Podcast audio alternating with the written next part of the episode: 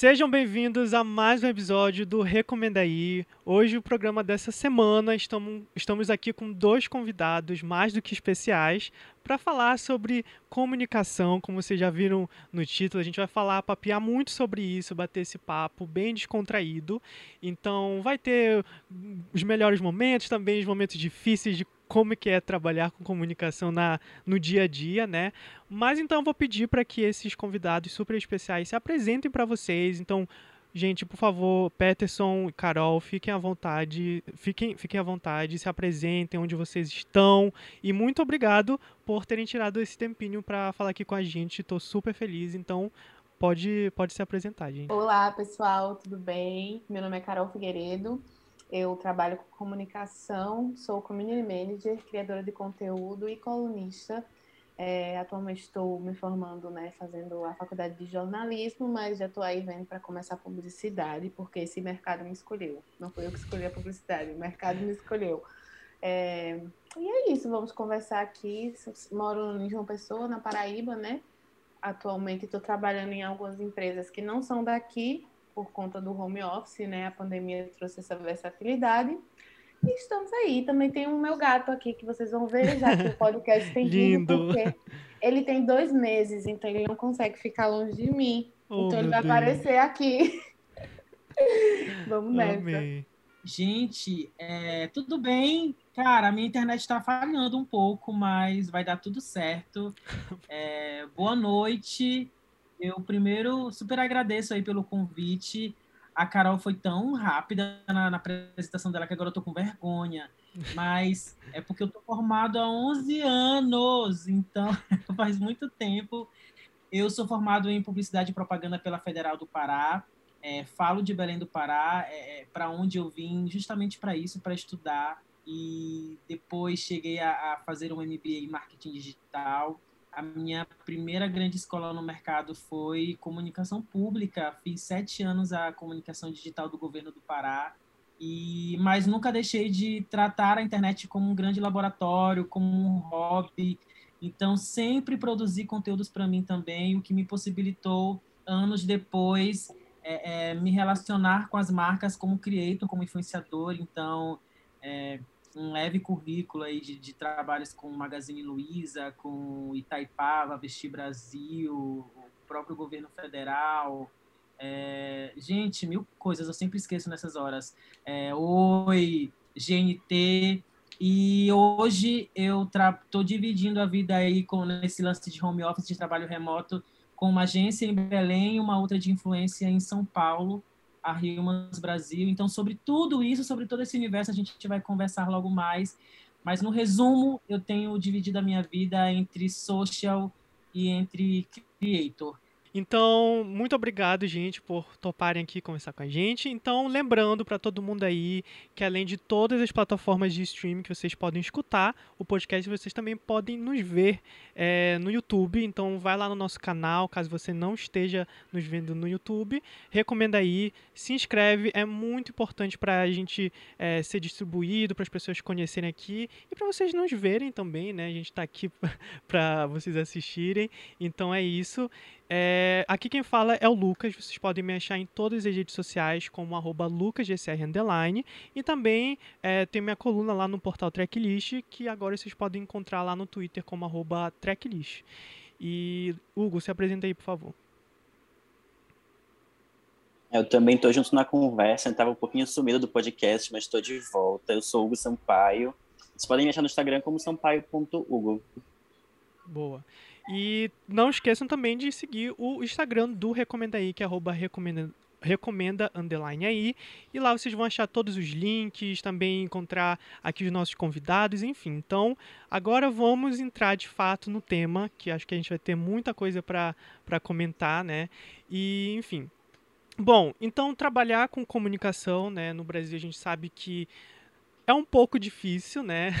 Ainda mais com a grande desvalorização que a gente vê do, do mercado e dos profissionais mesmo, mesmo sendo um setor que é tão essencial em tudo que a gente faz, a gente vê que ainda é muito desvalorizado em questão de é, oportunidade, questão de emprego mesmo, de, de, de salário, né? Mas eu acho que, enfim, é, entre tantas dificuldades, a gente também tem ótimos momentos. Eu acho que todo mundo aqui tem grandes momentos profissionais que com certeza está muito satisfeito, foi muito gratificante de fazer. Então, por isso a gente vai bater esse papo sobre esses momentos, sobre esses altos e baixos, né, de trabalhar e de vivenciar a comunicação. Então, por isso a gente chamou esses dois convidados para se juntarem a gente a, a, esse papo, já que são vivências diferentes, né, realidades diferentes, regiões diferentes. Então, acho que vai ser bem legal. Então, eu queria começar é, esse bate-papo é, perguntando para vocês é, falarem um pouquinho como é que começou essa relação de vocês com a comunicação? Assim, o que que deu esse start em vocês? E, e já juntando para o momento atual de trabalho na comunicação que vocês estão tendo no momento, assim, como é que foi esse primeiro contato? Quem quer começar? Peterson, Carol?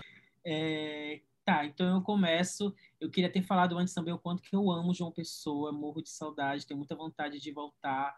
É, e, cara, eu sou do interior do Pará, eu sou de Marabá, e, e, a comunicação, ela veio muito com aqueles primeiros feedbacks do recreio da escola, sabe? Do Natal em família, é, da brincadeira na rua, com, ai, o, o Peterson é super comunicativo, né? Tem jeito para coisa, vai ser professor, ou vai ser é, é, é, nossa, acho que o lance de ser publicitário nem chegava tão assim na minha, na minha realidade, mas vai trabalhar com alguma coisa de comunicação. E só que Marabá não tinha. Falei, cara, será que eu consigo com grana curta morar só e ir embora de casa, mas fiz tal qual Tieta, né? Fugi do meu do meu da minha aldeia, da minha cidade e vim para cá e fiquei e, e, me descobri realmente na comunicação. Assim, hoje, até fazendo os paralelos entre jornalismo e publicidade, eu entendi que realmente publicidade é, é, é o que mais me atrai, sabe? Eu, até mesmo trazendo isso agora que a gente tem visto de pandemia, sabe, do quanto que os jornalistas se continuam se expondo é, é, é eu fico, meu Deus do céu, será que eu teria essa dedicação, esse amor à profissão? Eu não sei, cara, eu, não ia topar, sabe? Então, eu acho que realmente me encontrei na publicidade. Acontece que no final das contas eu nunca trabalhei de fato com publicidade, sabe? Aquela clássica, tradicional. Eu fui direto para o marketing, mas sempre flertando muito com, com todos os mercados de, de é, de comunicação, de, de, de, de publicidade. E, e, não me arrependo, assim, gosto muito, gosto muito do que eu faço. Então, é, eu também tenho uma história parecida. Eu acho que todo comunicólogo sempre é o falador, é o orador da turma, né? Eu sempre fui essa pessoa também. Eu sou muito nova, eu tenho 21 anos, então eu estou no começo da minha carreira ainda, mas eu comecei a trabalhar com comunicação com 16. Eu tinha um canal no YouTube, na verdade, trabalhei, comecei com 15. Tinha um canal no YouTube. Eu era muito fã do Whindersson Nunes, então eu me inspirava muito nele e eu criei meu canal.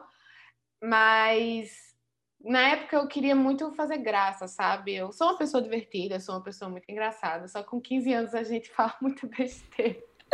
E aí eu fui amadurecendo, mas eu sempre tive muita muita afeição por câmeras, por me comunicar, por gravar, por escrever, né? Eu sou apaixonada por escrever também. Sempre fui blogueira com blog, de escrever em blog. sou blogueira com blog, como dizem. Tem até, é o, inclusive na minha bio do Instagram. Então eu sempre tive nesse meio, sabe? Eu lembro de ter o quê? 9, 10 anos e chamar meu irmão mais novo e dizer, ó, oh, tu é William Bonner, sou Fátima Bernardes, a gente vai gravar aqui, porque eu quero gravar o vídeo aqui, eu sou jornalista. E aí eu comecei a trabalhar com isso, é, nunca me desprendi da escrita, de fato, né? Eu amo escrever, se eu pudesse eu viveria só disso, mas, como eu estava falando, eu fui por ser muito usuária né, da, das redes sociais, eu aprendi a existir nas redes sociais. Então, meu conhecimento foi para além de mim. Eu aprendi a cuidar de marcas, né, Instagram de marcas de pessoas. E a gente precisa trabalhar para sobreviver e acabou que eu juntei o útil e agradável, né? Eu gosto muito disso e atualmente estou trabalhando com isso. É, é, hoje eu escrevo, né? Eu não, não deixei de escrever. Eu tenho o meu blog pessoal, também tenho uma coluna na Salve, que é uma marca de cosméticos muito legal. eu tenho a liberdade de escrever sobre o que eu quero. É, eu escrevo para Obvious Agency, sou redatora, né? Amo muito o meu trabalho, Chapadinha de Dolfina também. E também estou na equipe de Juliette Freire, né? A vencedora do BBB 21. Eu cuido do Acesso Juliette, que é a central de fãs oficial da artista. Então, esse é o meu trabalho, fruto de muita tagarelice quando eu era nova. É, é, bom, a minha história, é, eu também me identifiquei com essa questão que a Carol falou de nascer nessa geração da internet. Isso acabou influenciando muito a gostar de ir para as câmeras, de querer fazer o meu próprio programa em casa, com, ah, pega aqui o, a câmera, chamava minha irmã, mas diferente, é, como vocês falaram, vocês sempre foram muito falantes, eu sou uma pessoa muito tímida, já sou o oposto. Eu normalmente ficava na minha, muito ali, de boas, só que eu tinha, não sei porquê, mas eu tinha esse estalo de, ah, mas eu quero fazer também, é, quero estar ali na câmera, quero aparecer, quero fazer minhas coisas, quero escrever. Então, eu acho que eu também fui muito influenciado pelas coisas que eu assistia. Eu gostava muito de ver TV. É, e, além disso, eu também gostava muito de ver não só as coisas produzidas como filme, música, série, de trabalhar com entretenimento, mas também de ver. Eu sempre tinha essa curiosidade de como é que aquelas coisas eram feitas, sabe? De saber os bastidores. E eu acho que outro momento que me influenciou muito a querer, de fato, trabalhar com comunicação foi minha irmã, porque ela é formada em publicidade. E aí, quando ela foi, entrou para esse caminho, eu falei, ah, então é por aí que eu acho que eu vou seguir, porque eu não sabia muito ah, como que a gente faz. Só que aí eu fui pro jornalismo, porque eu acho que tinha mais a minha cara, é, e eu gosto muito dessa questão de, de entretenimento, então para tudo que eu tento fazer, eu levo isso, sabe? Até nos trabalhos da faculdade, em tudo eu tento encaixar com exatamente essas coisas que eu gosto e, e, é o que eu pretendo realmente fazer e as coisas que eu já trabalhei até, até o momento. Então acho que essa é a minha relação que a, a, eu sinto que a comunicação me ajudou muito a tirar um pouco a timidez. Por mais que eu ainda seja tímido, na hora que é para sentar e entrevistar, eu falo chega, não, esquece, vamos lá. Mas realmente me, me ajudou bastante.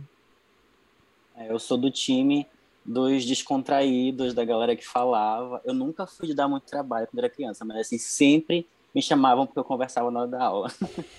mas a minha, história, a minha história por comunicação também foi por aí. Eu, eu ganhei, quando eu era criança, eu ganhei uma câmera, assim, bem pequenininho mesmo.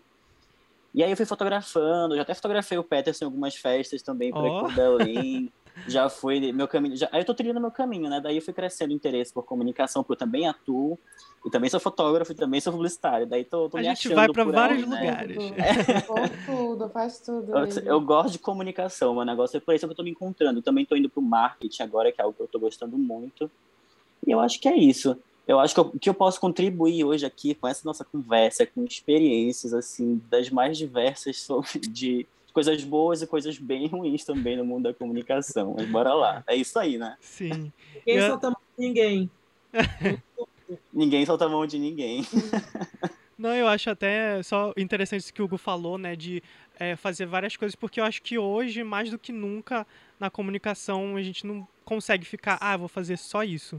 É meio que, tipo, a gente vai pegando várias coisas e várias afinidades, então também me identifico muito com isso, de querer possivelmente trabalhar com um pouquinho de tudo mesmo. Então, é, e então a gente agora bora logo entrar para a parte negativa para a gente já ir ver os, quebrar esse é, gelo, quebrar né? esse gelo. é, então eu queria perguntar para vocês, é, assim, tipo, tem alguma é, assim que vocês lembram de uma grande assim primeira decepção ou quebra de expectativa quando vocês começaram de fato a na prática, trabalhar com comunicação, que vocês lembram, assim? Eu tinha uma ideia muito glamorizada do que era trabalhar com comunicação, né? Ai, as agências de publicidade, todo mundo descolado, que popopó, não sei o que. Eu, ai, meu Deus, vou lá, vou pegar, vou colocar meu, minha blusinha de gola de tartaruga aqui em cima, meu look bem jornalista, vou trabalhar. Era na minha cabeça era assim. Eu cheguei lá, teve uma chefe na minha vida, foi um dos meus primeiros trabalhos, mas não foi o primeiro meu gato, meu Deus. Enfim, ignora ele. É, nesse primeiro trabalho, a minha chefe, eu acho que ela fez estágio com a Miranda Priestley do Diabo Veste Prada. Ela me tratava muito mal. Tipo, muito mal, que eu ficava tipo, como assim? Isso não é possível. Só que aí, tipo, eu ficava engolindo, porque era meu primeiro estágio, né? Eu tinha, eu comecei a estagiar com no primeiro período da faculdade, eu tinha 18 anos. E eu sempre quis, como eu sou do interior de Pernambuco, né? Eu morava no interior de Pernambuco, vim morar aqui em João Pessoa, eu morava só, então eu queria ter meu dinheirinho, né? Para além do que os meus pais me ajudavam. Aí eu comecei a estagiar cedo e tinha essa minha chefe e ela era muito carranca, muito carranca mesmo. Tipo, eu tinha que ouvir ela falando mal do meu corpo, eu tinha que ouvir ela falando mal do meu cabelo, que eu não ia arrumar namorado se eu não me arrumasse. Tipo, sabe? Uma mãe abusiva, só que me pagava 500 reais Não isso. Eu fazia... É, não pedi, gata. Vim pra longe da minha mãe querendo falar coisa comigo, como assim que tá acontecendo? Só que aí a gente aceitava, né? Então, assim, horrível essa experiência para mim, principalmente por eu ser uma mulher negra, ela era uma mulher branca, ela era, né, ela também, ela não era uma mulher padrão, é, a gente tinha uma semelhança que era a questão de, tipo, ela fez bariátrica, sabe? Eu também fiz bariátrica, então ela ficava me dando dicas de emagrecimento, e no, se eu aparecesse comendo uma bala na frente dela, ela dizia, ó, oh, você vai engordar, você Nossa. vai engordar, tipo, na frente das pessoas. Como assim, cara? Eu tô, tô, aqui trabalhando, eu ganho 500 reais por mês, eu tenho que comer um salgado. Se você quiser que eu coma direito, pague minha nutricionista e me pague melhor, gata, entendeu? Que você me explora.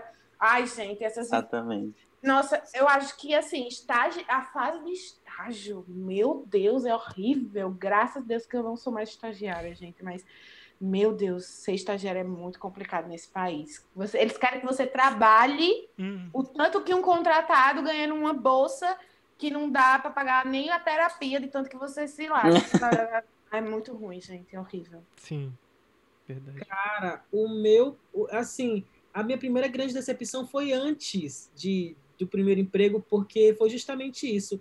Eu não consegui entrar no mercado quando eu me formei. Eu foi ali em 2010 e eu lembro que é, acontecia um movimento dentro da universidade, eu acho que isso no Brasil inteiro, não sei, mas que é, quem conseguia fazer um portfólio dentro da universidade tinha um pouco mais chance, as, as chances aumentavam de você entrar direto no mercado. E eu fui um verdadeiro vagabundo na, na, na, federal, assim, eu confesso, eu falo isso até hoje, assim. E cadê portfólio, meu amor? Não tem nada, eu vou oferecer o que ao mercado? Não tinha nada. E as redes sociais ainda estavam assim começando, sabe? O Twitter estava começando a explodir ali. Mas e aí, eu ia chegar nas agências então? Está aqui o meu Twitter, né? E, e, e eu fiquei, depois de formado, quase um ano sem conseguir trabalhar. E aí imagina todo o investimento de uma família, de eu sair de casa, minha mãe depois veio morar comigo, o dinheiro apertado, cursinho, não sei o quê, para depois de quatro anos eu não tenho emprego, sabe? Meu pai continuar me sustentando. Então, foi muito difícil, assim. Eu fiquei muito frustrado. E sabe aquela coisa, cara, eu acabei de passar por um processo de quatro anos para eu começar outro, mais quatro, ou seja, eu vou, vou ter o meu dinheiro de, depois de oito anos estudando, é uma loucura. E aí eu tive que voltar para federal para me, me, me intrometer com a galera muito mais nova que eu, nos eventos, a Muvuca na Cumbuca, que era a Semana de Comunicação da UFPA, para que eu pudesse criar um portfólio. Então, quando eu cheguei na Muvuca, aí eu fiz de um tudo, assim, tudo, cara, carregar cafezinho, apresentar as palestras, orçar, escrever roteiro, é, é, divulgar nas redes sociais, captar patrocinar, tudo eu fiz. Porque eu disse, bom, tudo aquilo que eu não fiz em quatro anos, eu vou fazer agora aqui em quatro meses, em cinco meses. E deu certo, porque é, a galera que patrocinou, o governo patrocinou nessa, nessa, nessa edição a Muvuca, eles foram assistir as palestras e a, o Peterson aparece do nada, o som de Rainha das Rainhas. Depois a gente explica para Carol o que é o, o Rainha. É, quero saber, quero saber. Uma toalha enrolada na cabeça para apresentar um palestrante, uma coisa de 10 segundos que virava 3 minutos. E aí a galera na plateia assim, gente, o que rolou? E aí. Gente, o que rolou? É, e aí, dias depois, é, chega para mim a, a, o aviso de, de vaga que tinha no governo, um processo seletivo por direct. É por isso que eu amo o Twitter, cara. Twitter já me Twitter, inclusive, Twitter é, é inclusive um emprego chegou no direct, disse então, a gente te viu na Muvuca, tem uma vaga aqui assim, assim, assado. A gente gostaria de saber se você está interessado. falei, meu amor, isso é uma coisa que eu tô é interessado. Fui! O resto é história, fiquei sete anos lá. É, Nossa, demais. Só uma coisa antes de vocês puxarem para continuar esse tema, como que é importante, né, hoje em dia, uh, a gente ter um portfólio é tão mais fácil, no caso, não é importante. É importante e é muito, muito mais fácil. É uma das coisas que as pessoas perguntam para mim, como foi que eu, que eu comecei a trabalhar tão cedo com comunicação? Eu disse, eu criei meu portfólio. Antigamente você tinha o quê? Que fazer na universidade, trabalhar para você ter um portfólio. Hoje em dia é só você criar um blog. Você escreve, você cria seu conteúdo no Instagram, faz o teu portfólio, entendeu? Hum. É uma das uhum. coisas que eu mais friso quando as pessoas vêm perguntar como é que tu começou a escrever na Salve, como é que as pessoas sabiam que tu tinha que tu escrevia blog. Eu disse, eu tenho um blog que eu escrevo minhas besteiras desde que eu tenho 15 anos de idade. Então, assim, é portfólio, nossa, é muito melhor mesmo hoje em sim, dia, né? Para esse cenário. É, é. Inclusive, isso que a Carol falou também me identifico super, porque é, como é, também é mais fácil de fazer involuntariamente, quando eu era menor, eu já estava fazendo portfólio. Então também eu também tinha um canal no YouTube. Eu tenho hoje lá, mas está largado, mas eu tinha. Foi. Né? foi, foi tipo assim. É, meio que eu já estava me preparando para a faculdade sem saber que eu estava, porque foi onde eu aprendi a lidar com a câmera. Eu fazia tudo sozinho, botava aqui no tripé, filmava, e foi onde eu aprendi a editar vídeo. Foi pela internet mesmo, por causa do canal. Então, é, querendo ou não, eu já criei esse portfólio e inclusive me ajudou muito quando já entrei na faculdade sabendo dessas coisas. Então realmente se for deixar uma dica para quem quer fazer hoje, comunicação é realmente criar portfólio. E, e, e dá para fazer assim muito mais fácil do que antes, né? Total, porque hoje você se transforma em mídia, né? Você é seu próprio veículo. Então, cara, quem me dera. E, e eu acho que ainda, não sei se vocês sentiram isso, né? É, é, mas eu ainda sentia ainda um certo desnível, um preconceito é, entre a galera que era do, do, do, visual, o diretor de arte, a galera que queria seguir é, é, é no, no, web design, sei lá, e, e, e, quem era do texto. Então, eu também sou do time do texto, estamos juntos aqui, né? E, e cara, a galera fazia mil portfólios, né? Com imagens que não sei o quê. E eu, meu Deus, quem vai ler meu texto, cara? E... Não, até hoje em dia é assim, porque se você for escolher pelo menos o Behance para você escrever, o que chama atenção ali na capinha do Behance é a arte do design. Ah, minha filha, é, não, tem, não tem texto lá no projeto se não tiver é. redatora, né, querido? e é, inclusive, que eu, no Behance eu uso muito, eu uso para também fazer meu portfólio, uhum. né? Só que eu tô começando a migrar, porque assim, eu trabalho com design, mas assim, eu, mais pela questão assim da, do, do, trabalho mesmo, do local de trabalho, de lidar com o né? cliente, né? é, porque eu não, eu não gosto, realmente eu gosto de fazer arte, mas quando é para mim, quando é algo pessoal, eu gosto de fazer. Agora, quando tem que lidar, lidar com o cliente, ainda mais assim, pelas experiências que eu tive, que muitos não têm um conhecimento técnico, não têm, eles têm o dinheiro para abrir uma agência, têm o dinheiro para ter um negócio, mas não têm o conhecimento técnico, isso me irrita muito. E assim, não que com marketing seja muito diferente, mas é algo que eu acho que eu consigo lidar melhor nessa situação, e eu tô querendo migrar para o marketing. E aí eu vou no Behance, eu não acho projetos de marketing, não acho nada, não acho textos, de, nada nesse viés, é sempre design. E eu não consigo achar um, um lugar, um material, assim, um, um arquivo que esteja um monte de, de marqueteiro, pessoas que criam para marketing lá expondo essas coisas. Sim. É. Realmente é isso. Mas é, essa puxando já para próxima questão que tem a ver com isso, né?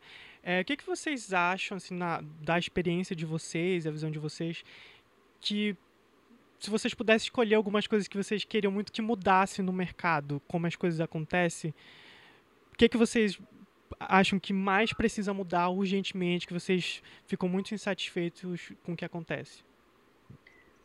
É, então, eu tenho algumas coisas, muitas, para falar, mas eu acho que a pior. É assim, eu acho que no norte também, né? A questão aqui no Nordeste da desvalorização do comunicador em questão financeira mesmo, sabe? Uhum. Hoje em dia eu vivo um cenário muito melhor porque eu tive o privilégio de estar nos lugares certos, nas horas certas, para trabalhar em agências de São Paulo, né? Meu, as empresas que eu trabalho são de São Paulo, então pagam o teto de lá. Eu tenho esse privilégio.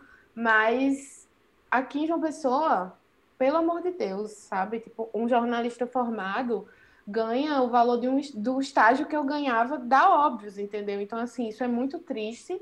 E isso é, isso é muito da xenofobia que a gente tem que passar. Isso não é porque aqui tem menos é, talento, não. Nós somos muito talentosos. Um exemplo disso é o que a gente fez na campanha do BBB de Juliette. Uhum. A gente que a gente ditou o que, que aconteceu naquele BBB por conta das redes sociais dela. E a maioria, 98% dos profissionais que estavam lá voluntariamente por Juliette eram daqui. Três uhum. pessoas eram do, do Sudeste, entendeu? Então, assim, é, eu acho que é a questão da, dos preconceitos que existem na comunicação. Não só a questão do preconceito com a, a, questão da xenofobia, mas também racismo, machismo, né? Eu acho que o racismo e LGBT, LGBTQIA+, fobia, acredito que racismo ainda é o pior, sabe? Se for, se for falar assim. É, xenofobia, eu vou falar do que eu passo, né? Eu sou uma mulher negra, bissexual e nordestina, então, assim, tudo que tem para se lascar um pouquinho, eu sou ali no meio, entendeu?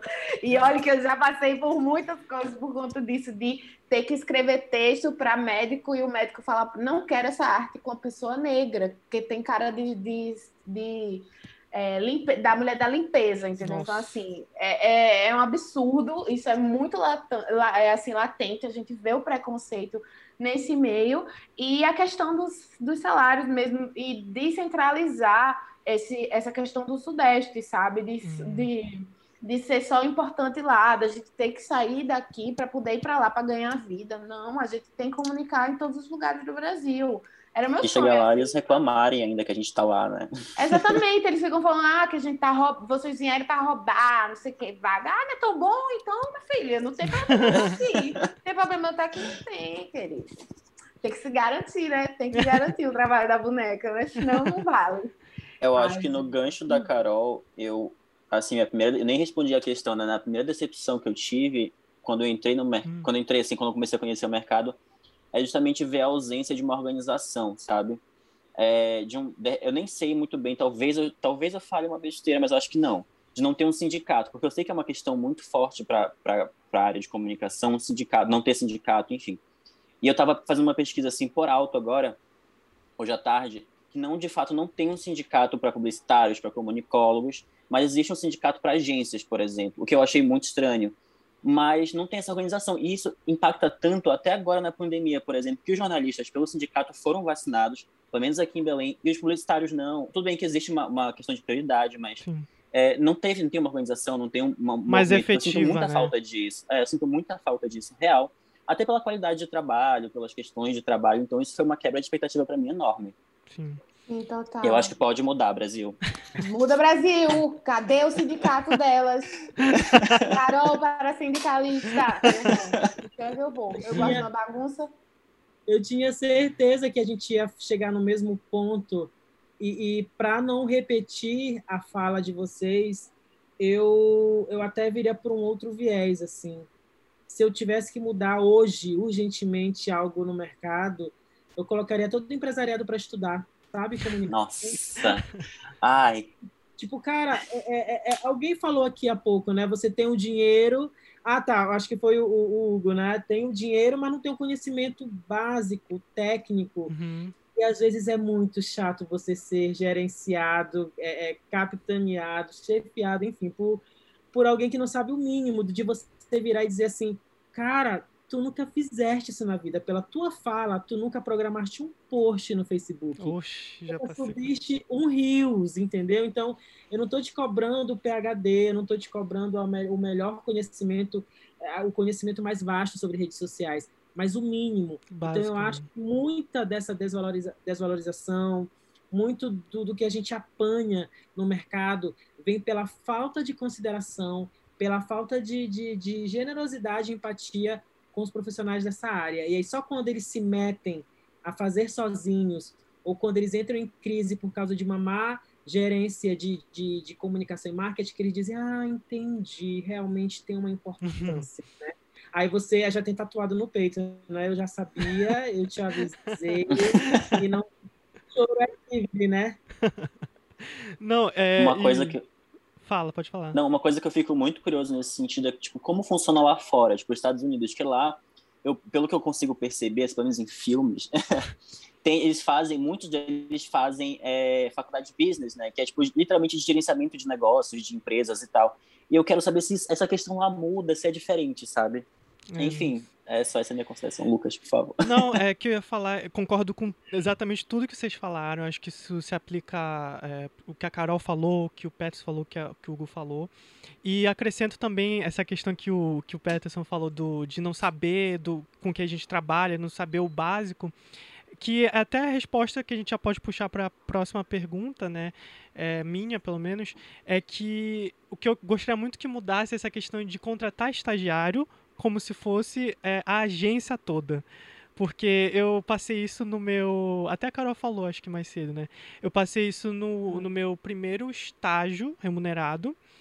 E na época eu acho que eu nem percebi direito, mas quando, sabe, quando tu sai, aí tu fica assim, cara, não acredito que eu passei por isso. E que, tipo, exatamente foi isso. Uma pessoa, um dono, um dono de, de empresa, é, foi lá, contratou estagiários, eu fui um, um, um deles e pagava super bem para o estagiário, pra vocês terem noção, era tipo 900 reais para um estagiário. Só que era assim, era de uma hora até as sete, não podia chegar atrasado, é, tipo assim, nem 5, 10 minutos, então eu saía correndo da faculdade, ia para lá, mal almoçava direito. E eu cheguei lá e as funções eram basicamente eu ficava é, responsável por fazer toda a criação de conteúdo da, da empresa, os textos que iam para o site, editava vídeo, gravava vídeo, e tipo assim, tudo. E o, a outra pessoa que era estagiária, que era meu amigo também, é, ele era para a parte de arte mesmo da, da, dessa empresa. E aí a gente, basicamente, nós dois, dois estagiários de comunicação, cuidávamos da comunicação toda dessa empresa.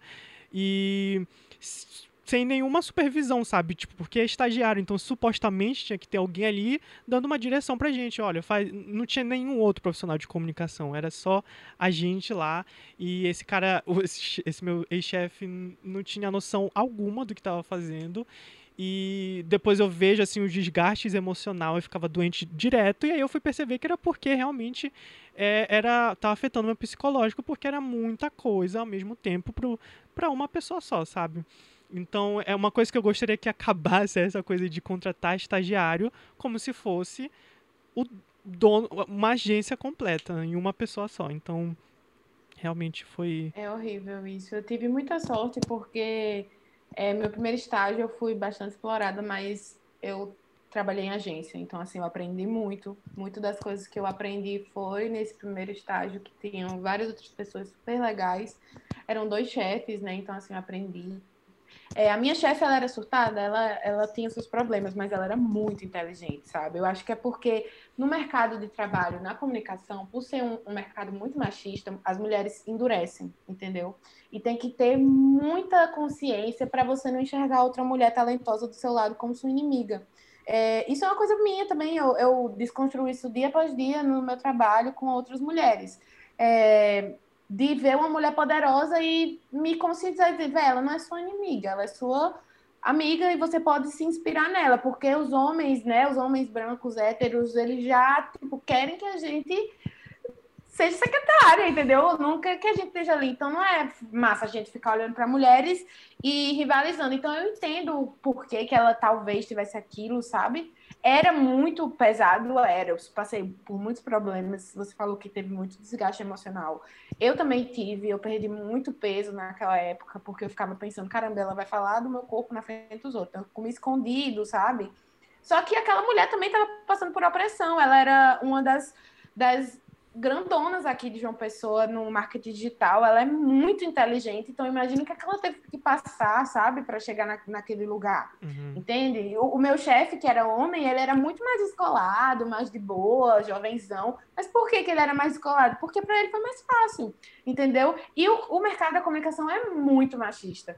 Muito, muito, muito machista, porque é, é hoje em dia está mudando, né? Ainda bem, as coisas estão melhorando a publicidade está cada vez mais desconstruída, isso é legal, ainda tem seus problemas, mas está mais fácil de existir se você não for uma pessoa padrão, hum, é, se você não for, por exemplo, se você for LGBT, se você for negro, sabe? As coisas, as portas estão se abrindo mais, está sendo mais confortável para a gente trabalhar, mas é machista, é preconceituoso e, e tem, que, tem que ver, assim, que eu acho que também é uma coisa que seria muito importante é, que deveria ter, não sei se a gente já entrou nesse tópico, mas eu acho que apoio psicológico mesmo, sabe, para os profissionais de comunicação, uhum. nas agências, sabe, estimular é. campanhas que digam se cuidem, porque eu conheço amigas que estão a ponto de ter um burnout. Eu tive um, um, um, um tiriri um dia desse, de tanto que eu estava trabalhando. Eu. Juro, galera, tipo, eu não aguentava mais ver cacto na minha frente. Eu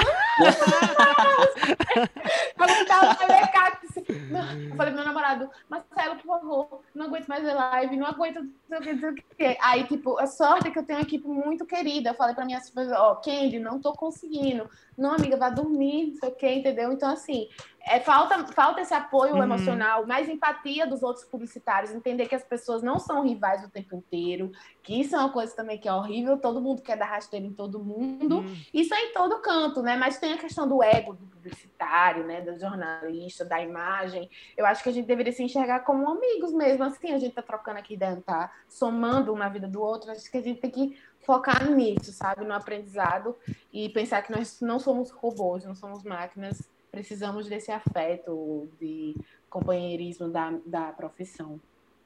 E eu acrescento uma outra coisa, assim, que, gente, é, paremos de romantizar essa ideia de glamourizada, de que é legal pedir pizza na agência, que é legal virar final de semana, que é legal ser uma pessoa que está sempre muito ocupada. Total, que, total. Que fala que tá, tá falando sempre com todo mundo acelerado, porque, meu Deus, o mundo está se acabando. Eu fico me policiando para não fazer isso, porque eu fico muito apavorado, porque eu digo, gente, eu não posso ser, me tornar a pessoa que eu sempre odiei eu não fui de agência, né? Eu caí direto numa, num departamento de marketing. Então, a minha primeira experiência com a agência está sendo de maio para cá. Eu sou uma pessoa muito novata. E eu sempre olhava com Então, você não pegou a agência presencial, né? Foi só home office. Ah, meu filho! Meu é. filho, você não sabe o que é você aguentar uma agência. Um monte de publicitário fazendo piadinha publicitária. Ih, meu filho, eu ficava assim. Eu ficava... sempre tem, sempre Chega. tem. É um mais engraçadinho do que o outro, sabe? Não, quem é que vai comprar pizza hoje? Não sei o que, quem não sei o que. Ai, meu Deus do céu, não. Olha, vai que é uma coisa que eu não sinto é isso. Eu já estou amarrando aqui em nome de Jesus, porque se vier presencial, vai ser melhor. Eu, eu, eu creio muito que pelo menos eu caí em dois rolês agora muito, muito legais, assim, sabe? Que tem esse cuidado. É, é, num deles eu acabo chefiando, então eu tenho um cuidado de me inspirar também na, nos outros chefes legais e bacanas que eu já tive, que hoje eu tenho na Rilmas, por exemplo, sabe? É, é, de entender. Eu até brinquei esses dias com a, com a minha chefe, né? Aline, um beijo se você estiver ouvindo este. Beijo, Aline.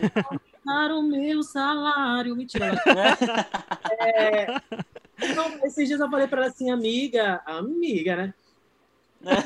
Não nem vontade de mentir no home office, sabe? Porque vocês são tão compreensíveis que eu digo, cara, eu, eu tava agora é, é, tentando aprovar um conteúdo com global, com ator global, mistérios. E aí eu falei, cara, falei para ele, eu falei, ei, eu vou gravar um podcast em, em 15 minutos. Se você não me mandar até esse horário, você vai ter que falar com uma outra pessoa, porque eu realmente vou ficar offline. E aí a minha chefe disse, é isso mesmo, passe para fulano e vá fazer seu podcast, fique livre. Eu disse, gente, se fosse no gente, outro... Gente, eu amo. Sério, seu podcast, vá cuidar, sabe? Não, né? Não precisa. Aí eu brinquei com ela. Falei, amiga, nem dá vontade de mentir. A gente, a gente fala real. Eu falo real para ti.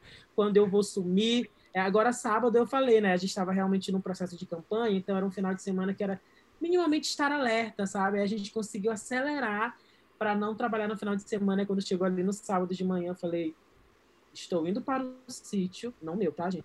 Estou indo para o sítio sem notebook até segunda-feira. E pronto, ninguém mais falou comigo. Eu falei, parece um sonho, talvez eu esteja vivendo um sonho. Muito legal. Ai, eu tô doido pra viver esse sonho. É, tô doido pra viver esse sonho. Um dia é, vem. Bom, Mas não, é... não romantizo, é. não Queria então a gente focar um pouquinho agora para uma coisa mais para cima, mais positiva, que é querer entrar exatamente nesse tópico de assim, os trabalhos marcantes para vocês, que vocês ficaram, caramba, nem acredito que está acontecendo, tô no caminho certo, sabe? Então, queria saber de vocês, assim, qual teve uns trabalhos que realmente deixaram vocês super contentes com a escolha de vocês. Queria saber um pouquinho mais. Eu tive experiências muito boas na Cara, minha profissão. Sacanagem eu falar depois da Carol, porque ela, porra, ela vai falar. é. incríveis aí no final, então, gente. Não, relaxa. Quer que eu vou pra- começar? Não fale. Eu vou vir para fazer, eu vou vir para fazer o contrapeso de vocês três aí. Calma que eu vou chegar. Então, gente, mas, mas eu ia falar não só dos que eu já falei, né? Que é Juliette, salve, óbvio, eu amo muito. É, mas eu queria começar falando com um trampo que me deu muita satisfação, que eu trabalhei numa campanha política de um político aqui, de uma pessoa, para presi é, presidente, lá vai, para prefeito. presidente, se alguém quiser me chamar para campanha da presidência, eu tô aí, porque... Lula né, 22, pagamento- De 2022, Lula, então. 2022, hum, ó, ó, ó. Mas, enfim, eu trabalhei para um, um, um candidato político aqui na minha cidade que eu já admirava muito a trajetória política dele. Então, assim, quando eu pude trabalhar, ele alinhava muito também com os meus ideais políticos. Eu sou uma pessoa muito politizada. É, o meu trabalho é baseado em autoestima, lifestyle e política. Tipo assim, eu sou bem politizada, mesmo falo. Às vezes tenho que silenciar meu pai para ele não brigar comigo, falar, ah, para de falar do Bolsonaro, sei lá o quê. Eu vou lá e silencio ele, entendeu? É assim que a gente funciona. E aí eu fiquei muito feliz, porque eu pude, eu sabia que o que eu estava escrevendo ali tinha um propósito para uma pessoa ganhar e talvez ajudar no, no, que eu acreditava, sabe? Ele não chegou a ganhar, mas foi uma experiência muito boa. Fiquei em contato com pessoas, sabe? Com o povo de verdade. Política nunca é fácil, campanha Hum. política política é muito difícil, é muito cansativo. Muito, muito cansativo, mas foi muito gratificante, né? Fora é, o trabalho com Juliette também foi muito, muito gratificante, porque, como eu falei antes, né, a gente meio que levou a comunicação do Nordeste para o Brasil inteiro. As pessoas enxergaram a gente como comunicólogos e não como é, um sotaque feio, entre aspas, que, que emissoras de TV botam uma pessoa do Sudeste para imitar, sabe? As pessoas Hum. começaram a ver a gente. Tenho muito orgulho de ter feito parte, mesmo eu tendo sido uma parte, tipo, eu não era uma das redes, mas eu estava ali como community no Twitter e fiz a minha parte. Hoje em dia eu trabalho para ela ainda na central de fãs e sou muito feliz com isso, mas na Salve também eu amo, amo escrever, eu faço, eu escrevo sobre o que eu quero. A minha editora-chefe é muito legal, então assim, é incrível para mim. E a Óbvios, por fim, que eu quase ganhei uma, uma Alexa antes de ontem, no bingo online da Óbvios, só para vocês terem noção. É uma empresa, né? Não podemos deixar de esquecer que a Óbvios é uma empresa, tem os seus, eh, suas burocracias de empresa, mas no geral eu amo a minha chefe. Marcela Ciribelli é uma pessoa muito humana, Ah, muito perfeito. sensata. Sabe, gente? Ela, ela chega e me diz assim: Carol, é, você tá tão tristinha, o que, é que aconteceu? Aí eu converso com ela, ela fala: quer tirar o dia de folga? Eu disse, tá, vou ali então. Obrigada. Ai, Ela, assim, ela é muito legal. Ela dá a Alexia buquê de flores para as colaboradoras. Não foi fácil para mim chegar aqui. Eu tenho só 21 anos, sim, realmente. Eu tô no começo da minha carreira, mas eu sou uma mulher negra, eu sou sertaneja, eu sou do interior de Pernambuco, sabe? Serra Talhada. Lá não tem curso comunicação e eu estar nos lugares que eu estou é de se vangloriar mesmo, é de se Uhum. achar. Muita gente diz que eu sou exibida, mas eu nem sou exibida, eu deveria ser mais. Eu deveria ser mais, mas não, eu, eu, sou, eu, sou, eu sou orgulhosa de mim mesma, sabe? Eu acho que, que é, é, é ok a gente ter orgulho Sim. quando você não está passando isso. Ninguém ajuda outras pessoas a crescerem com você. Eu sempre faço isso. Eu tento trazer todo mundo junto comigo. É, o que eu posso ensinar para as pessoas, eu tô ali no meu Instagram. Também crio conteúdo sobre essas coisas. Falo, escrevam. Né? Tô com o meu podcast, inclusive, panfletando o podcast dela. Escutem meu podcast, o Diarinho, que saiu agora, tem dois episódios. E é isso, tenho muito orgulho do que eu faço e eu amo muito meus, os meus trampos, meus trabalhinhos. Ai, maravilhoso. Ai, Carol, parabéns. É, com- Meu Deus. Eu amo, eu amo. E, e- e é muito legal porque, cara, meus cumprimentos, assim, a galera da Óbvios, porque eu sou. Eu uso como referência em tudo. Eu, eu, eu lancei já dois e-books, um deles, nos dois, na real, tem referências dos posts de vocês. Vai que um é teu, meu Deus. será? Passo mal, será? Mas eu sou muito fã, cara. É, gente, assim, eu sempre sonhei muito, assim, quando eu ainda saí de Marabá, sabe? Quando eu comecei a trabalhar, é, é, sempre sonhei muito em legados, é, de não me, de não ser uma coisa uma só, esporádica, mas eu- tudo aquilo que eu fiz até hoje em conteúdos, em projetos, as marcas com que eu topei trabalhar, eu sempre pensei assim, cara, é, quando eu estiver no arquivo confidencial do Faustão, que não tem mais. Eu quero, quero olhar para trás e poder dizer assim, velho, eu não tiro uma vírgula. Eu tenho muito orgulho de tudo que eu fiz. Eu acho que o conjunto da obra é, fala por si, vai antes de mim e, e, e, antecipa muito daquilo que eu, que eu construí durante todo esse tempo. Então, às vezes até brinco que assim, cara, eu, eu também sou blogueiro com blog, tá? E blogueiro com dois blogs. Então, às vezes eu escrevo, assim, cara, ninguém vai ler. Mas eu digo, não, o dia que eu entrar no Big Brother, o dia que eu for famoso, as pessoas vão me stalkear nas redes sociais e vão dizer, meu Deus, olha o quanto de posts que o Peterson fez. Sabe, assim, eu tenho muito... Eu acredito muito nessa densidade, assim. Mas, é, é para além é, de todas as marcas com quem eu já pude trabalhar, tem duas situações que eu, eu, eu, eu gosto muito, assim.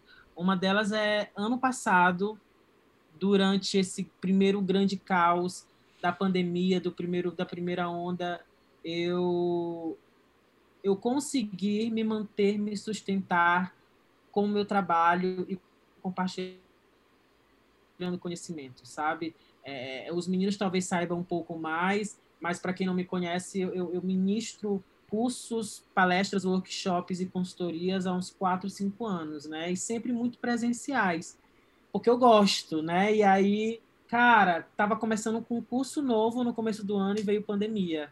E é aquele caos que eu acho que, no mínimo, todo mundo passou por ali cinco dias, seis dias, às vezes meses, mas eu fiquei ali uns 15 dias.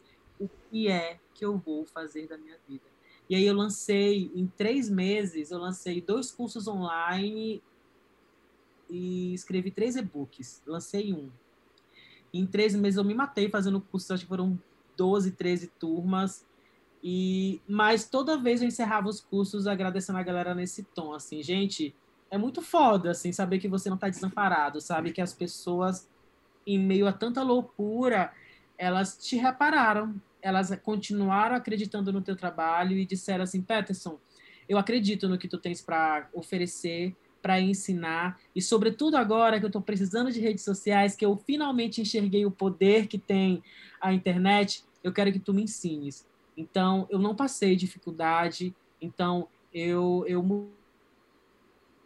mudei completamente o rolê, continuei sustentando a minha casa e a minha família a partir dessa conexão e dessa comunidade, porra, eu falando de comunidade aqui na frente da Carol, né, que, falando de cactos, mas enfim, eu tenho Não, ali a minha comunidade. Isso, grande minha... ou pequena, a comunidade é poderosíssima. Eu tenho uma palestra que o nome é A Resposta está na Comunidade, eu amo. Olha, amo, é, e eu senti isso na pele, então esse foi, um, foi muito importante, assim, para mim.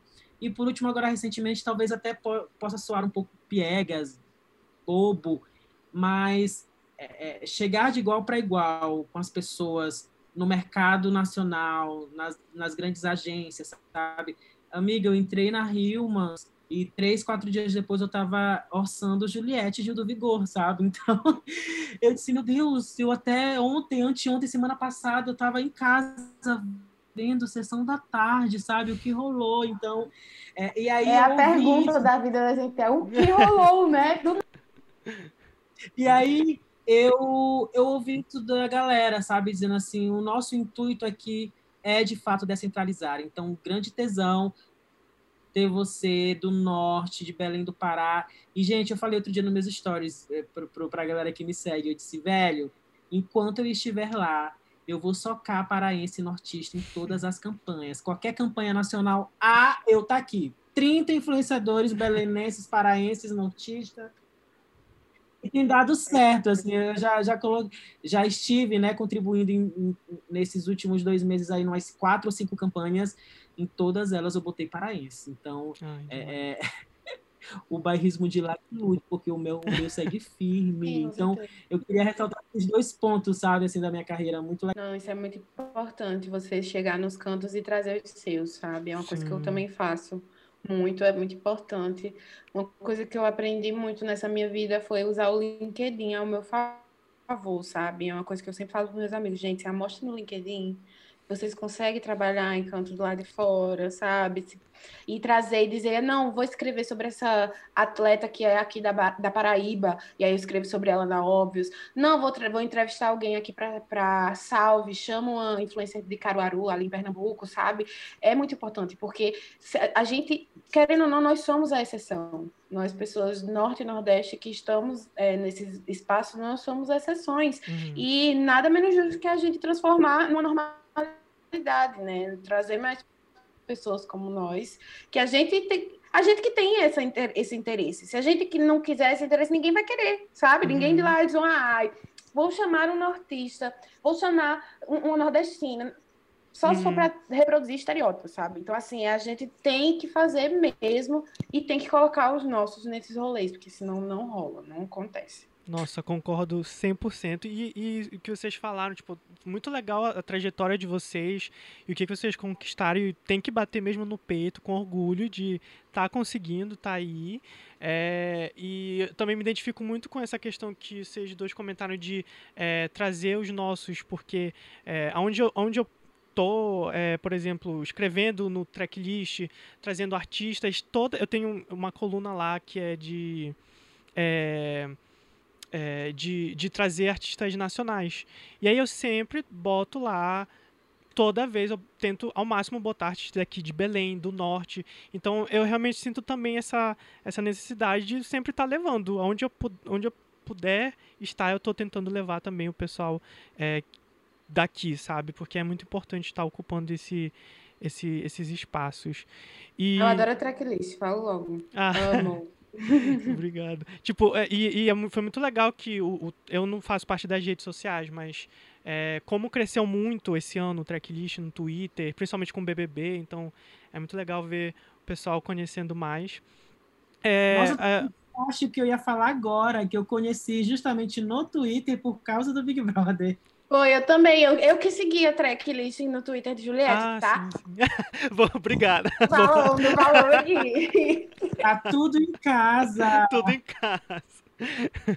Pois é, deu uma crescida. A gente ficou super feliz que for, foram as, as, as, as primeiras vezes que a gente teve publi lá no, no, nas redes sociais por conta do, da visibilidade do BBB. Então, realmente foi um trabalho, assim, uma grande equipe lá fazendo conteúdo 24 horas. Então, enfim. Mas é, sobre esse tópico né, de, de trabalhos que a gente tenha se orgulhado, eu tenho dois que eu separei aqui. O primeiro, que eu sempre falo para todo mundo, meus amigos sempre me ouvem falar sobre, que é de ter trabalhado no Festival Cirrasgo, que é um festival muito grande já aqui em Belém, e também no Brasil já é bem reconhecido, né? Acho que está na 16 edição, se eu não estou enganado. E aí eu trabalhei no Cirrasgo em 2019, foi o último presencial que teve, né? E foi, um, foi um grande, uma grande realização, sabe? Como eu falei, eu sempre amei entretenimento, música, sou apaixonado por música. Então eu sempre fui em shows, tô apaixonado. E eu ficava, cara, como é que deve ser trabalhar comunicação dentro de um festival, tá lá nos bastidores, ver o pessoal chegando. Então era um grande sonho que eu falei, ah, um dia, quem sabe, na minha carreira, lá pra frente, eu consiga. E aí eu fui quando eu vi, eu tava já dentro. É, foi até uma história engraçada, porque é, eu, em 2019 eu tava sem, sem estágio já, tava fazendo só a faculdade mesmo. E aí eu tava vendo, assim, eu já conhecia algumas pessoas que trabalhavam na comunicação do festival, e aí eu acompanhava, e aí minha mãe falou assim, Lucas, por que tu não vai lá na cara dura, manda uma mensagem, olha, se tiver uma vaga, que nem ela fazia, sabe, para ir atrás de emprego, Aí eu falei, tá, eu, eu, que sou muito tímido, tava morrendo lá, mas eu conhecia umas pessoas lá da comunicação e eu mandei uma mensagem assim, tipo, olha, se tiver uma vaga para estagiário, eu super topo, nem que seja voluntário, eu quero muito participar, quero muito ver é, como é que acontece nem que seja para criar portfólio, enfim, eu estou disponível. E aí se passaram uns meses, né? E aí eu recebi o chamado, a proposta para ser estagiário durante é, uns três meses até o dia do festival, né? E, cara, foi um sonho. Eu fui com muito medo, porque tava, cara, é o Cirrasgo, sabe? Tipo, é um festival gigantesco muita responsabilidade, mas as pessoas ali que eu trabalhei de comunicação foram uns amores que eu adoro. Eles super assim, ah, não, faz assim, não. Me ensinaram pra caramba. Eu aprendi muito de todas as áreas. Mesmo que eu não tava em todas as áreas, só de tu observar as pessoas fazendo e tudo mais é tu consegue absorver um pouco, sabe? E de presenciar os eventos, ver o pessoal ali, cobrir os shows lá ao vivo, enfim, é uma loucura, mas eu tenho muita saudade, então é um trabalho que eu fico muito orgulhoso de ter feito. E o outro mesmo é o portal Tracklist, mesmo que eu tô desde 2018, eu acho. E que eu já, já fiz um pouco de tudo lá no início. É, já fiquei um pouco nas redes sociais, mas aí depois eu realmente me firmei mesmo com os textos e, e me abriu portas também que a todo momento estão sendo abertas, porque é, eu, consigo, eu já consegui entrevistar artistas nacionais, internacionais, que eu ficava também sempre pequeno assistindo assim na, na TV, o pessoal entrevistando cantor, eu ficava, gente, um dia eu vou estar tá lá, um dia eu vou estar tá lá. E aí eu já fui conseguindo agora, sabe? Ainda não estou nem formado, me formo no final desse ano. E é uma grande realização para mim. Eu fico com muito amor assim com o tracklist. É voluntário, né? Mas a gente faz todo mundo ali com muito amor, tudo e realmente conseguir grandes coisas lá dentro e a gente ainda continua aí conseguindo várias oportunidades. Então, são trabalhos que eu fico assim morrendo de felicidade e, enfim, é, é isso, minha palestra. Olha, eu só queria dizer que se os ouvintes tiverem ouvido algum choro por aí, eu morrendo de saudade do Cirrasgo em 2019. Saudades. Espero que ano que vem tenha. Ai, nem fala. Nossa, e, e, e, pegando o gancho, né? Esse cirrasgo que teve esse último foi muito incrível, porque, como a gente estava discutindo agora, né? Da gente levar os nossos também. O Lucas lá dentro conseguiu ah, levar o, o Recomenda aí também para lá, para cobrir o cirrasgo. E a gente foi assim na garra, a gente cobriu com o que a gente tinha, mas assim, dando todo o nosso, todo nosso sol, todo o nosso esforço. Mas como eu estava falando no início da nossa conversa aqui, né, dessa, dessa pergunta, eu ia fazer o contraponto de vocês. Porque assim, a minha jornada na comunicação, apesar de eu ter começado é, desde criança a me interessar pela questão da comunicação, a gente sempre quer construir uma carreira, né, que seja assim muito legal, que a gente goste, tenha orgulho. Mas às vezes a gente tem que pagar também as contas e Sim. aí a gente vai no, no, a gente se mete em, em, vários buracos, né? Mas eu acho que faz parte, assim. Hoje eu estou começando do meu jeitinho, assim. A minha jornada, né, na verdade, de profissional, ela é bem movimentada, né? Eu vim de biologia da FPA e quando eu saí, meus pais falaram assim: olha, se tu sair de biologia, a gente não vai pagar nada para ti, tu que te vire. Uhum. E aí eu falei: não, eu vou sair, vou fazer publicidade. Foi e hoje assim, eu suo horrores para pagar na faculdade, mas eu faço e eu amo o que eu tô fazendo. E aí eu acho que é isso, sabe? Eu não tive esse grande momento ainda, eu acho. Eu não, não sei se eu tô deixando de reconhecer algum momento da minha vida, assim, mas eu não tive esse grande momento ainda. Mas eu acredito que o mais legal é que eu tô fazendo um caminho que faz sentido para mim, sabe? Eu tô indo do meu jeito. E, eu, e, a minha questão com o trabalho também ela é muito jun, junta com o meu autoconhecimento. Então, assim, tá sendo super tranquilo no sentido de me encontrar e de entender para onde que eu gosto de ir, para onde que eu vou. Mas é, eu tive também, não foram as melhores experiências que eu possa falar, mas é, tá sendo uma, uma aventura legal. e, bom, já encaminhando pouco mais para o final aqui desse nosso primeiro bloco. É, queria então perguntar diretamente para a Carol e depois para o Peterson. Primeiro para a Carol, conta mais detalhes para a gente como é que foi essa loucura de cobrir o BBB que eu fico imaginando meu Deus do céu, se a gente aqui do tracklist vendo aqui de fora, imagina vocês aí da equipe da Juliette. Conta pra gente como é que primeiro surgiu esse, esse convite e como é que foi essa experiência maluca. Então, eu conheci a Débora, né, que é a melhor amiga de Juliette e, e assessora agora dela, antes do BBB.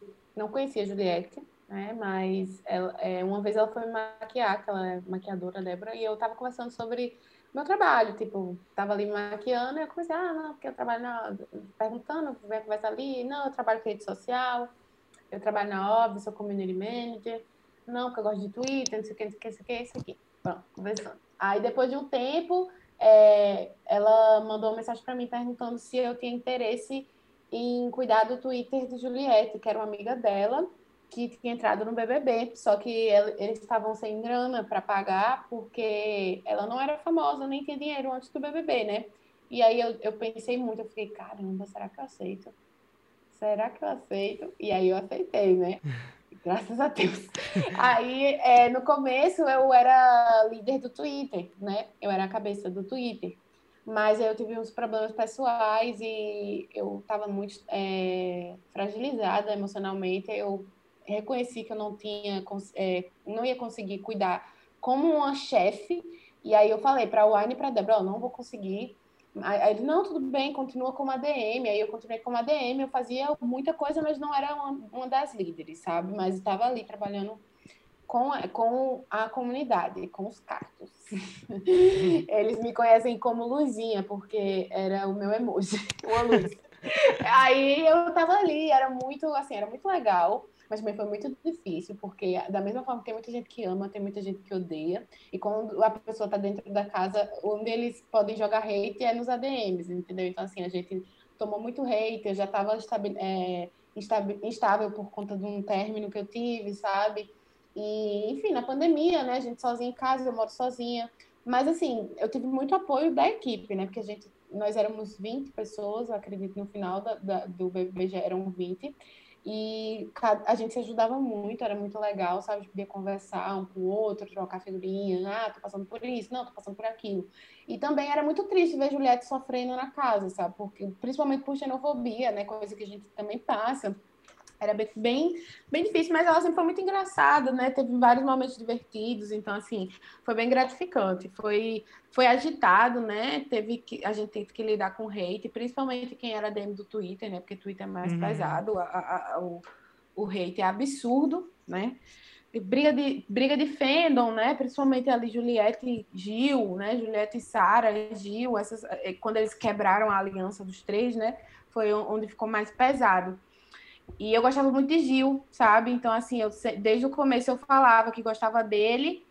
E aí, quando teve a quebra, né, de Gil e Juliette, é, eu cometi o erro de falar que gostava de Gil ainda, e aí veio muito hate. Aí depois as pessoas me cancelando, não sei o que, tanto que eu perdi uma conta no Twitter com Meu 30 Deus. mil seguidores. É. Mas não foram, mas não foram os cactos, porque eu também arrumava briga com todo mundo. Então fica aí o questionamento no ar, que foi que derrubou a conta da Carol. Tudo bem, o decair é do homem, mas o levantar é de Deus, graças a Deus, como Brasil. Mas foi, foi doideira e continua sendo doideira, né? Que ela não para. Ela tem vários projetos vindo por aí e a parte do acesso é uma parte muito importante, porque como ela está cada vez mais famosa, né? Ela está cada vez mais ocupada, tem que ter uma pessoa, uma, uma comunidade assistindo, né? Um, um perfil assistindo a comunidade, no caso os cactos, a gente está ali criando conteúdo, é, fazendo é, mutirão para votação, né? Que ela está participando de vários, várias premiações. E é isso, a gente faz essas coisas, sou eu é, outras, e outras pessoas, tem uma agência de São Paulo também que está responsável, a B mais K, e é isso que a gente faz. E eu ah. gosto muito, foi muito legal e continua sendo muito legal. Que doideira, nossa. Parabéns por ter. Caramba!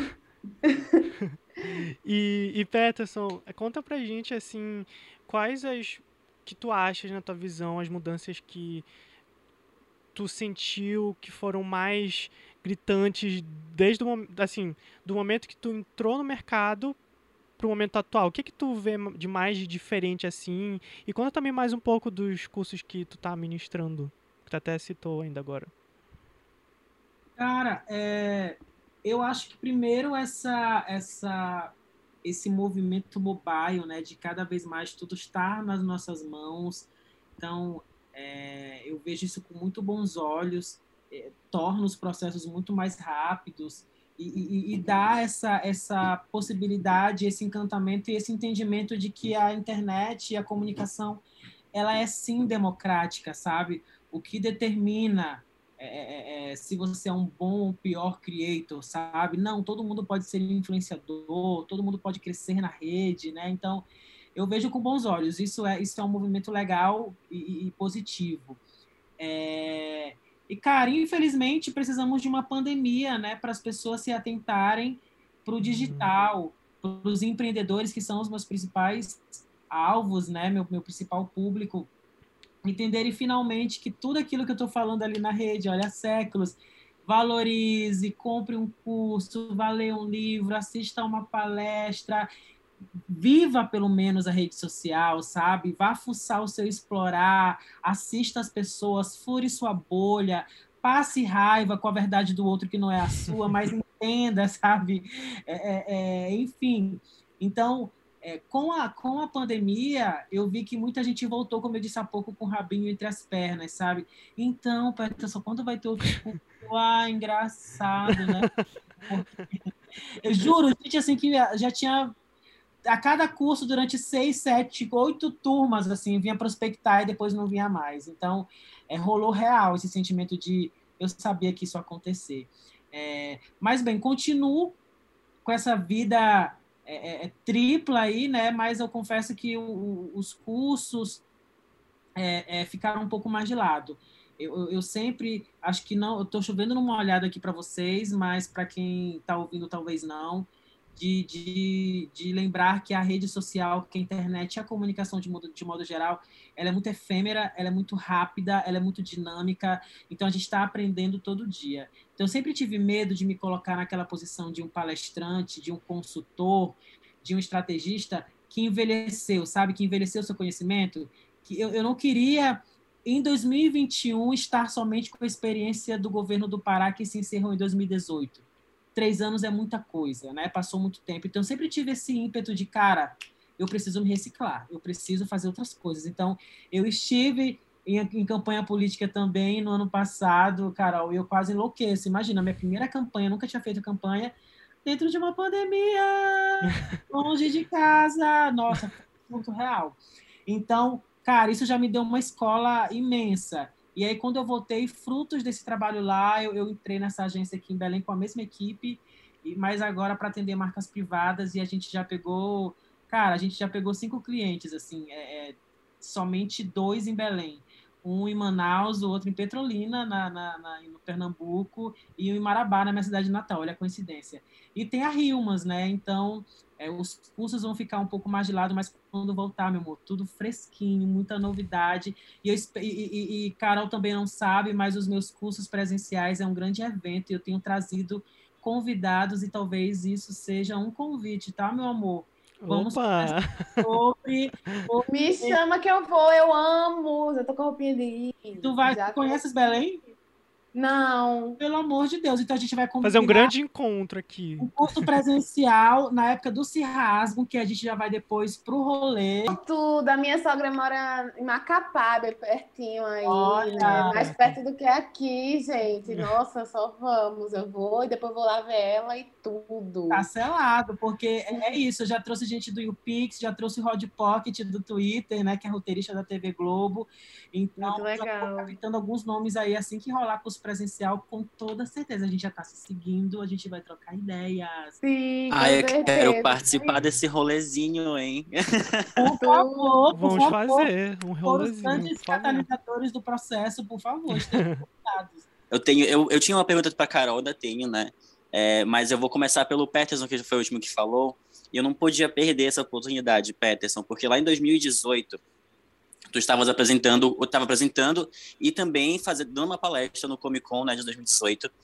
E eu estava na plateia e a gente podia fazer perguntas na plateia. E aí eu fiz uma eu fiz, eu quero começar primeiro dizendo que eu sou um grande admirador do Peterson, inclusive, é uma das primeiras referências que eu tenho na, na, na área e na comunicação. Então, quando eu conheci o Peterson, eu fiquei, meu Deus, e tal. Ainda sou muito, ainda sou muito fã do Peterson, mesmo do teu trabalho.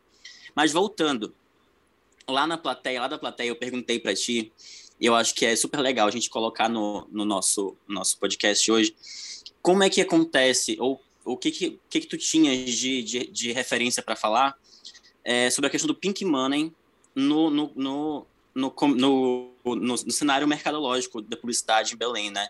E na época tu não, tu não, era um termo ainda super ainda não conhecido, as pessoas não estavam falando muito, tu não soubeste me responder. Mas eu não ia perder a oportunidade de, de perguntar para ti hoje de novo como é que tu vê essa questão, ainda mais essa influência de pessoas LGBTQIA+, no mercado, daqui de Belém principalmente. Menino, eu nem lembro desse evento.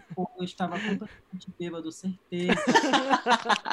Defeito de remédios, mas eu nem lembro. Talvez por isso que eu não respondi. É, olha como eu tô, inclusive, olha. Ai, Joanne, eu amo! Amigo, cara, eu não sei por onde começar, porque assim. É algo que mistura muito o Peterson profissional com o Peterson pessoal, sabe? Assim, eu passaria horas falando, mas, mas eu acho que hoje a gente, a gente está, assim, num, num, num patamar melhor, não vou dizer num novo patamar, mas estamos num, num patamar melhor, é, de, se impondo um pouco mais, né? É, é, é e, e, impondo também as nossas verdades, as nossas lutas, estamos sendo ouvidos. Eu tenho visto isso tanto com marcas locais, acabamos de sair né, do, do mês e do dia do orgulho, e a gente conseguiu pautar isso com os clientes e conversar isso de igual para igual sem medo. Ai, meu Deus, será? Vai lá tu falar, depois eu vou. Não, cara. Eu acho que essa é uma pauta importante, e se você não falar, você vai soar como você vai, vai enfim, né, é, é, é mostrar ao público. Se posicionar, né?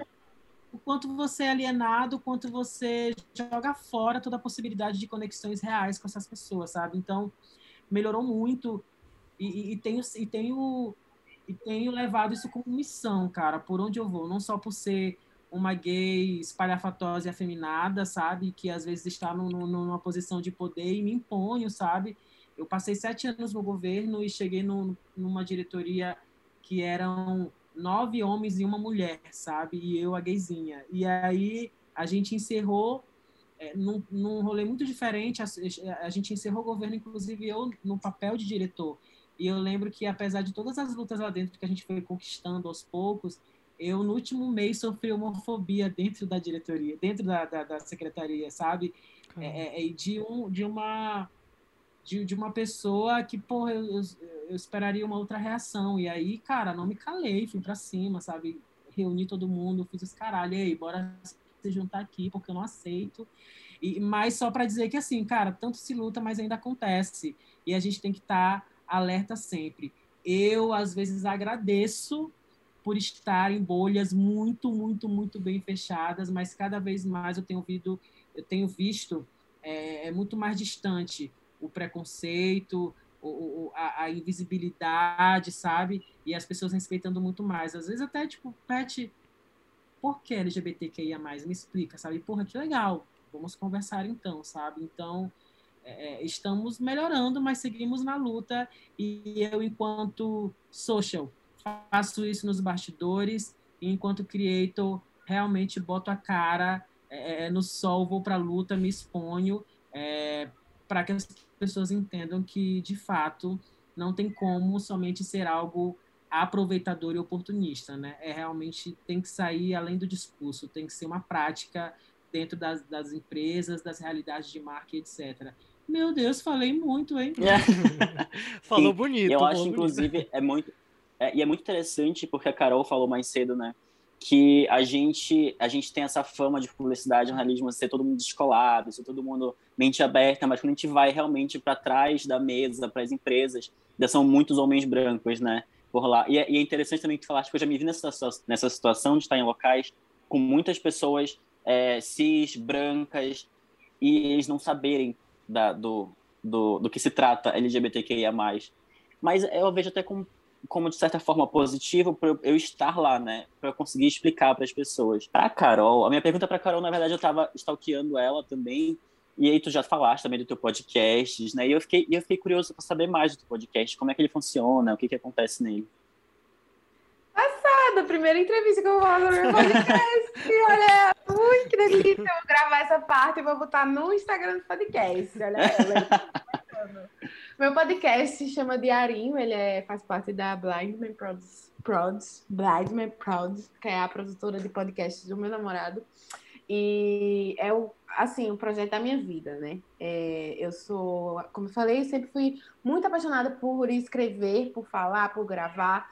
Só que eu tenho uns problemas com imagem, sabe? Com a minha imagem. E sempre foi muito difícil para mim manter uma constância na minha criação de conteúdo, porque eu tinha que mostrar minha cara, sabe? E às vezes eu gosto muito do que eu vejo, às vezes não. Então, assim, por isso que eu sempre gostei mais de escrever com a constância, sabe? Porque eu não precisava da minha cara. Só que eu também sempre gostei muito de falar falar, falar, falar. E aí veio a plataforma dos podcasts, que eu fiquei fascinada, sabe? E, assim, é uma coisa que eu faço com muita leveza, com facilidade. É... E no meu podcast, que se chama Diarinho, ele é a adaptação do meu blog, que se chama também Diarinho, onde eu falo sobre coisas que, teoricamente, eu só escreveria num diário. Mas não, porque eu gosto de me expor, entendeu? Então, assim, eu vou lá e mostro para todo mundo. Escrevo, agora estou falando, daqui a pouco eu gravo um GTV, e é assim que a gente faz a exposição dela. E é sobre isso, sabe? Tá tudo bem. Isso, tá tudo bem. E o podcast está indo super bem, assim, eu estou muito feliz com a repercussão. É, eu não estou com acesso aos números de plays nas plataformas, porque eu, foi uma escolha minha. Eu, eu, tenho muito, eu lido muito com a síndrome da sabotadora, então eu não quero dar gás para ela. Tipo, no caso eu ver 10 plays, foram 10 pessoas ainda que ouviu, mas a sabotadora vai ficar falando, ih, não deu certo, chore, morra. É isso que acontece. Eu disse, não, não vou ver. Aí Marcelo que tá com essa parte, mas está sendo muito bom, porque ainda estou nas redes sociais, eu recebo diariamente textos de pessoas dizendo, caramba, Carol, foi um abracinho em forma de 25 minutos de podcast, sabe? Então, assim, faz muito sentido, está sendo muito gostoso. E vem aí, né? Estou fazendo vários Vem aí várias parcerias legais, com influências legais. Estou aí implorando para minha chefe fazer um, pod, um episódio comigo. Bora, Marcela, Ciribelli, aceita, por favor. E a gente vai fazendo aí. Vai estar tá na descrição, hein, gente? Vão lá conferir. Sim, por favor. Vão, que vocês são da podosfera, né? Já tô, tá ouvindo aqui é porque gosta. Então já vai pro meu. E aí escuta mais eu. E assim vai. Sim, sim. Ai, fiquei afim agora de fazer um podcast, hein? É tudo, Vamos, é entra, tudo, é, só faça. É, ó. Muito bom, é muito bom.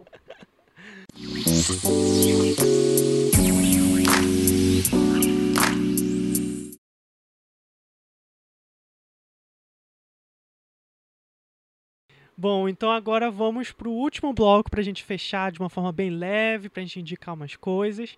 Então agora a gente chegou na recomendação da semana então esse é o quadro final aqui do programa. A gente vai bater, vai dar mais indicações de novidades que a gente tem consumido. Pode ser livro, filme, aplicativo, música, qualquer coisa. Não precisa ser atrelado ao tema, mas enfim, é isso. Quem quer começar? Panfletando aqui a palavra de Loki, foi para quem tem Disney Plus aí ou pirataria na internet também. Maravilhoso, amo, sou super adepto, gente. Abafa. Amo Loki, assim, eu sou muito Marvelzinha e a série ficou perfeita, teve seis episódios, acredito, e foi renovada para a segunda temporada, então assistam para quem gosta aí de uma coisa mais mágica e rir também é engraçada. Só, só me intrometendo no meio da tua recomendação, eu não sei se tu vai recomendar, mas eu vou me adiantar, porque eu também sou muito Marvete, assim, também tá aí o filme Eita, da Viúva Negra, né? Joguei ainda aí, tá muito, assistir, tá muito bom. E é isso aí. tá muito bom. Tudo. Vai, Pedro. Gente, eu fiquei pensando mil coisas, mas eu sou dos livros, né? Então, queria recomendar Pode. dois sobre, inclusive, os assuntos que a gente falou aqui. Um livro que eu recomendo muito é o Marketing de Conteúdo Épico, embora seja um nome que é meio, né? É, é para caçar like na, na, na prateleira, mas é um livro bom, porque é simplesmente do cara Clickbait. Criou, que criou o conceito de marketing de conteúdo lá em 2001, né? Então, é uma pessoa que, com propriedade, fala muito sobre o que a gente falou aqui durante esse podcast inteiro. Então, marketing de conteúdo épico. Um outro livro que fala sobre neuromarketing, que é o Brand Washed, do Martin Lindstrom. É um livro muito legal também, com vários insights. E eu talvez tenha introduzido, dado essas duas dicas, só para não ficar feio, indicando o meu próprio e-book, que eu acabei de lançar há menos de um mês, no segundo e-book, o conteúdo. E até me esqueci, construindo minha marca nas redes sociais, que é o meu curso presencial, que depois de, de tanto me fazer feliz, eu pude traduzir em livro. E está disponível no link da, da minha bio. É só clicar, espero que gostem. Mas, gente, no resumo é, é, isso, sabe? Leiam, leiam. Eu tenho um perfil literário no Instagram, Caicos Metafóricos. Olha, eu tenho duas indicações aqui. Uma é, uma, é um álbum que saiu recentemente. Não vou pronunciar certo o nome da cantora, mas é Snow Allegra. Eu amo demais ela. É, o álbum também, eu esqueci agora o nome, mas ele é muito longo, mas vai estar na descrição. o nome do álbum é o mais recente que ela lançou. É uma delícia, é R&B com, com um pouco de soul. É uma delícia ouvir ela, botar assim é, no sábado de noite, quando vai jantar, bota ali, ó, uma delícia. Amo. E outra que eu queria recomendar uma série, na verdade, que todo mundo já ouviu falar, ou já viu, que é Gossip Girl, na verdade, essa nova edição aí, que foi esse reboot aí que eles fizeram da HBO Max. Eu confesso que eu não assisti a, o Gossip Girl original, mas eu, eu lembro da, de todo o fuzuê da época. Mas essa nova. É, essa releitura que eles fizeram é muito interessante. Eu acho esteticamente muito bem feito, muito bonito, assim. É, qualidade de bio mesmo. Mas. E eu achei, eu achei bem interessante eles. É, como eles trouxeram mais representatividade para a série que não tinha, né? Eram só pessoas brancas. E nesse, nessa nova edição as duas protagonistas são mulheres negras e fala muito mais sobre o espectro de sexualidade. Então, eu achei muito legal eles trazerem de uma forma super natural para a série. Não ficou aquela coisa forçada que a gente vê em algumas produções. Ficou muito natural, uma delícia também aquela coisa que não vai esperar muita coisa, assim, é para é, fazer a unha assistindo assim, tipo, no, tem tem uns conteúdos é mesmo para entreter, sabe? Não também não tem tanta coisa assim por trás, mas eu adorei, tô, tô, tô amando, tá sendo um por semana até então, e é isso, fica aí minha recomendação. Já que o Peterson já deu todas, todas as, as recomendações literárias, que inclusive eu vou me nutrir depois, eu vou continuar na pegada de entretenimento e de relaxamento, porque a gente também que é publicitário é um pouquinho estressado, né? Mas tá, deixa eu começar. De música, eu quero recomendar o último álbum da Marina de Diamonds, agora é só Marina, né? Que é o álbum Ancient Dreams na Motherland. Eu tô apaixonado de do, da primeira à última música, acho que é incrível para quem quer se empoderar e precisar acreditar em si depois desse podcast, para começar a produzir conteúdo, trabalhar com internet, eu acho incrível. Ela faz um, umas letras maravilhosas sobre empoderamento. Eu também vou recomendar de música, porque partindo do princípio que tudo que é velho, quando volta agora, vira novo de novo, é, eu vou recomendar o álbum do Cazuza, Ideologia, que eu comprei é, depois do protesto, inclusive, que teve aqui em Belém, né, no último protesto que teve. É, eu comprei um, um, disco mesmo, e aí eu falei, só que eu, não, eu gosto muito do Cazuza, mas não tinha parado para ver o álbum todo. Aí eu fui ver, ele é realmente incrível, fui pesquisar é, revisão do álbum, enfim, incrível, eu acho que vale a pena dar uma olhada de novo no Ideologia do Cazuza. E também, é, trazendo para cá pra gente, é, eu quero recomendar o Brega Night Dance, é uma hum. última música que, que a Luísa Soquimistas lançou com a Keila daqui, né? A Keila Treme. E eu adoro, assim, para quem, tá quem tá na vibe, para quem tá na vibe batidão da Pablo, é incrível, eu acho que é uma referência legal. De livro, eu vou recomendar o último que eu li, que é o de poesias da Letrux, o Tudo que já nadei, né? A Letrux é cantora, ela também escreve livros, é o segundo livro dela, pela editora Planeta, se não me engano, é a editora Planeta.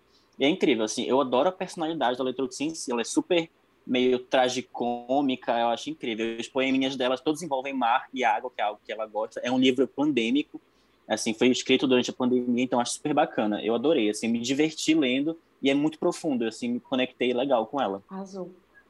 Fora isso também, se quer relaxar um pouquinho mais, é, reveja Digimon.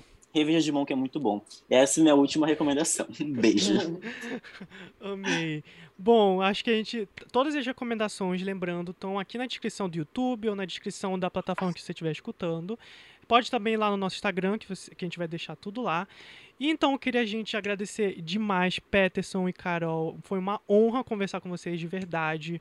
É, eu tô ali de olho no trabalho de vocês e foi muito legal vocês terem compartilhado essa trajetória incrível que vocês estão fazendo até agora. Então, muito, muito obrigado pelo tempo.